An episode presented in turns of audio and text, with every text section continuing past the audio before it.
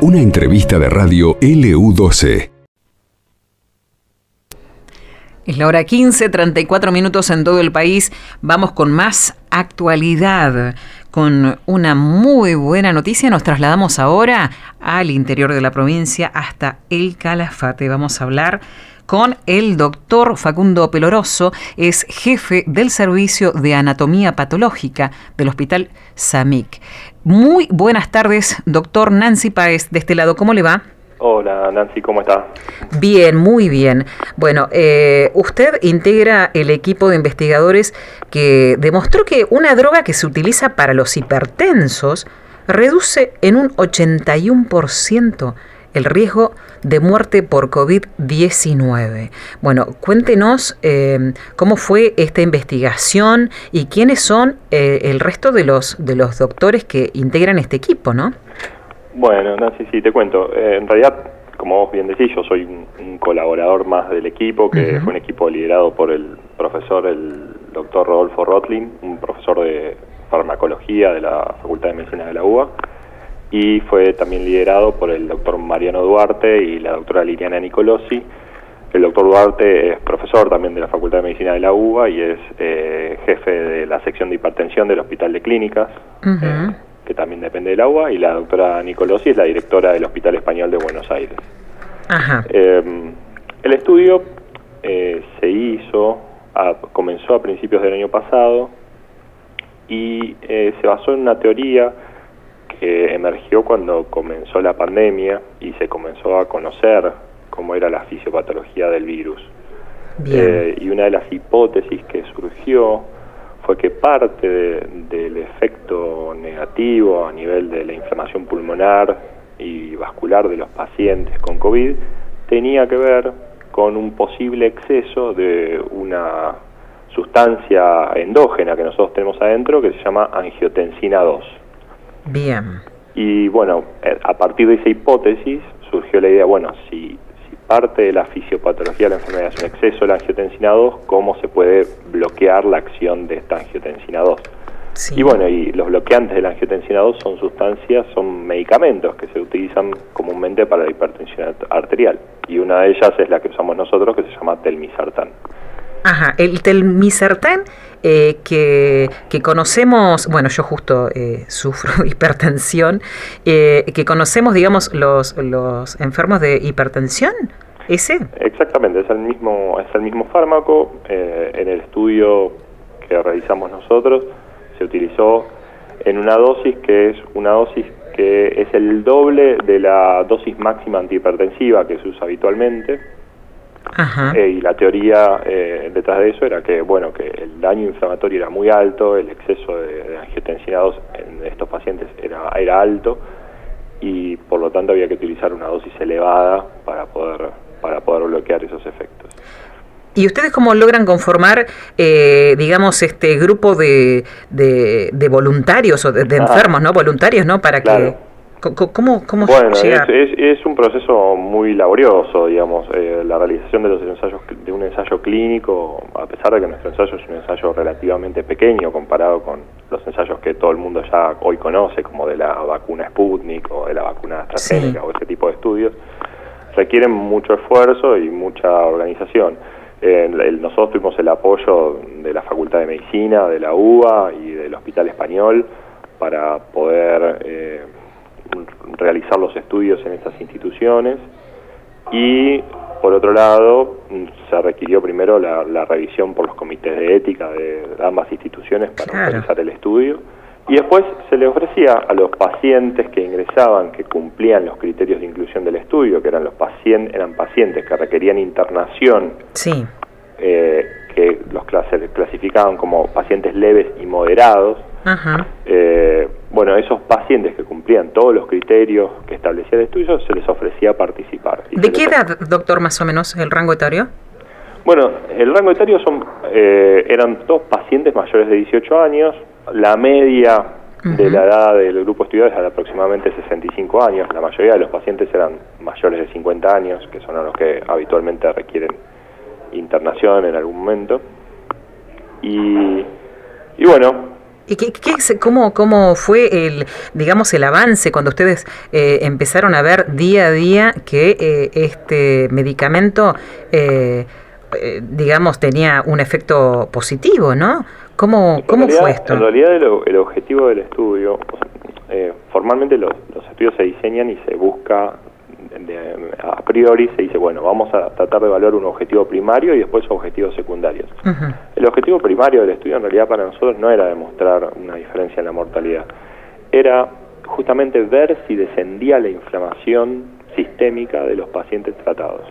Bien. Entonces, eh, eso se analizaba a través de una proteína que se mide en sangre que se llama proteína C reactiva y se hizo un se hizo un, análisis eh, interino se llama que un análisis en el medio del estudio, que fue aproximadamente en agosto, septiembre del año pasado. Sí. Y, bueno, donde ya se veían algunos eh, efectos benéficos a nivel de la inflamación que nosotros medíamos. Eh, eso se reportó, pero el estudio continuó porque todavía el nivel de significancia de los resultados no era suficientemente alto. Y a medida que continuó el estudio, cuando se llegó a, se llegó a un punto donde fue la caída de la primera hora en Buenos Aires, donde no se podían reclutar en ese momento más pacientes, y se decidió detener el estudio, ah, que fue con 160 pacientes. Y en es cuando se hacen análisis de esos 160 pacientes, observamos, para nuestra sorpresa, digamos, porque como te digo, el estudio no estaba diseñado. Claro, apuntaba otra cosa, sí. O sea, la hipótesis siempre es que una, un descenso del, de la, del daño inflamatorio puede llevar, acarrear un descenso del tiempo de internación, un descenso del traspaso a terapia intensiva y eventualmente un descenso de las muertes. Sí. Pero bueno, cuando hicimos el análisis observamos que eh, cuando veíamos los datos había un descenso en la mortalidad en los pacientes que habían sido tratados. Y bueno, y parte de esos resultados fueron en parte lo que llevaron a que se pudieran publicar en, en la revista eClinical Medicine. Claro, porque eh, tremenda sorpresa, estamos hablando de un porcentaje muy alto. Sí, sí, sí, es un porcentaje muy alto. Siempre hay que tener en cuenta que este, bueno, es un estudio, es un estudio relativamente pequeño, como te decía antes, sí. que eh, no usó eh, el sistema doble ciego, porque como te decía, el, el, estudio fue hecho realmente muy a pulmón y no teníamos la posibilidad de obtener las pastillas placebo como para que tanto los pacientes que no reciben medicación como los que reciben medicación recibieran una pastilla de las mismas características físicas, por así decirlo. Entonces, tiene alguna serie de limitaciones del estudio que limitan la interpretación, que te hacen decir, bueno, ¿qué necesitamos de acá en adelante para decir, bueno, se pudiese usar esta droga? Bueno, se necesitan estudios que abarquen más pacientes y que sean randomizados como este, pero que usen el mecanismo de doble ciego con placebo. Entonces, eso sería la situación ideal en la que uno diría, bueno, eh, donde finalmente uno podría confirmar estos resultados para decir, bueno, eh, la diferencia de mortalidad es tan alta o, es menos alta, pero igual significativa, digamos. Eh, claro. Así que bueno, tenemos todavía un camino por delante. ¿Y el tiempo de internación dentro de este grupo a cuánto se redujo? Bueno, ese fue otro de los, otro de los datos que vimos, que en el grupo tratado los pacientes tenían una mediana de de internación de 9 días frente a una, mediana de 15 días de los pacientes no tratados. O sea que ahí se vio una diferencia. Eso también está afectado por la mortalidad, digamos, porque en el análisis eh, los pacientes que fallecían eh, entran dentro de la categoría de nunca se van de alta, digamos. Eh, ah, pero realmente sí, fue todo el aspecto de la morbimortalidad, que era un aspecto para el cual no era el objetivo primario del estudio, fueron una, una, una sorpresa y digamos, eh, de una magnitud, te diría, sorpresiva. No, no en la dirección en la que se vio, pero sí la magnitud, sí nos sorprendió a todos. Eh, doctor, usted eh, está contando, bueno, que ha sido parte de, este equipo de investigadores que arrancó con esta investigación, me dice, en, en 2020, ah, en Buenos Aires. Pero usted se encuentra en el Calafate ahora. Sí, bueno. ¿Cómo, cómo llegó a nuestra provincia? Bueno, yo en realidad bueno, yo llegué a la provincia eh, cuando se estaba terminando de conformar el SAMIC en 2000, fines de 2016. Eh, mi formación médica es de médico patólogo, entonces inauguré el servicio de anatomía patológica del hospital.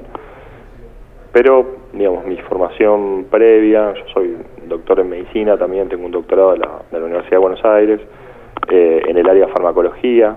yo hice mi tesis doctoral con el profesor Rotling y justamente en mi tesis doctoral trabajamos con los mecanismos enzimáticos que regulan la acción de sustancias como la angiotensina. Eh, bueno, entonces justo lo que ustedes buscaban bajar. Toda esa, toda esa información digamos, nos sirvió, por un lado, para yo colaboré en la concepción del estudio y un poco después en la coordinación, en la recolección de datos, en el análisis. Claro, para que usted eh, terminara siendo parte de, de este grupo. exactamente. Yo no, obviamente no fui de, los que estuvieron ahí eh, tomando la presión arterial o administrando las medicaciones o, evaluando los pacientes, sino que todo fue hecho a distancia. Ah, bien, bien, bien. Bueno, eh, entonces, ¿cómo sigue esto ahora? ¿Ustedes eh, van a avanzar? ¿Están, bueno, el estudio ya finalizado y queda acá? Bueno, este estudio sí está finalizado y queda acá, digamos, todavía restan algunas cosas de estos pacientes que van a tener que ver con evaluar las secuelas en estos pacientes.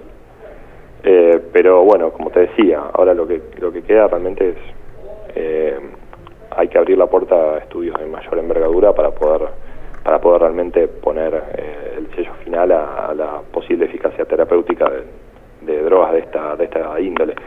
No solo en el país hay interés en esto, digamos, si, hoy en día hay más de 60 estudios en el mundo relacionados con los bloqueantes del receptor de angiotensina y, y el COVID-19. O sea que, digamos, nosotros somos originales en el sentido de usar el telmisartán en estas dosis, claro. pero hay otros otros grupos científicos en el mundo que están utilizando otros bloqueantes de, de la angiotensina 2 eh, y que tienen diseños similares.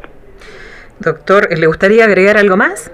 No, creo que te agradezco mucho por las preguntas y por el interés y bueno, nada, no, no. Un saludo a toda tu audiencia. Bueno, no, la verdad, para nosotros es un orgullo tenerlo por, por aquí y bueno, ojalá que puedan seguir. No, para eh, mí es un orgullo estar acá en Calafate. Bueno, eh, no, no, y, que, a ver, eh, que justamente, a ver, en nombre, digamos, de, de la comunidad de, médicos y de, científicos que tenemos, de investigadores en, en, el país, que son excelentes, ¿no? Para, para recordar esto. Y, y, bueno, agradecerle, por supuesto, su tiempo y su predisposición. que tenga muy buenas tardes. Adiós. Conversábamos así con el doctor Facundo Peloroso, que es el jefe del servicio de anatomía patológica del Hospital SAMIC del Calafacte, que eh, bueno, integra este equipo de investigadores que demostró em, que esta droga, usada habitualmente para los hipertensos, eh, pudo reducir en... Esto pasó en LU12, AM680 y FM Láser 92.9.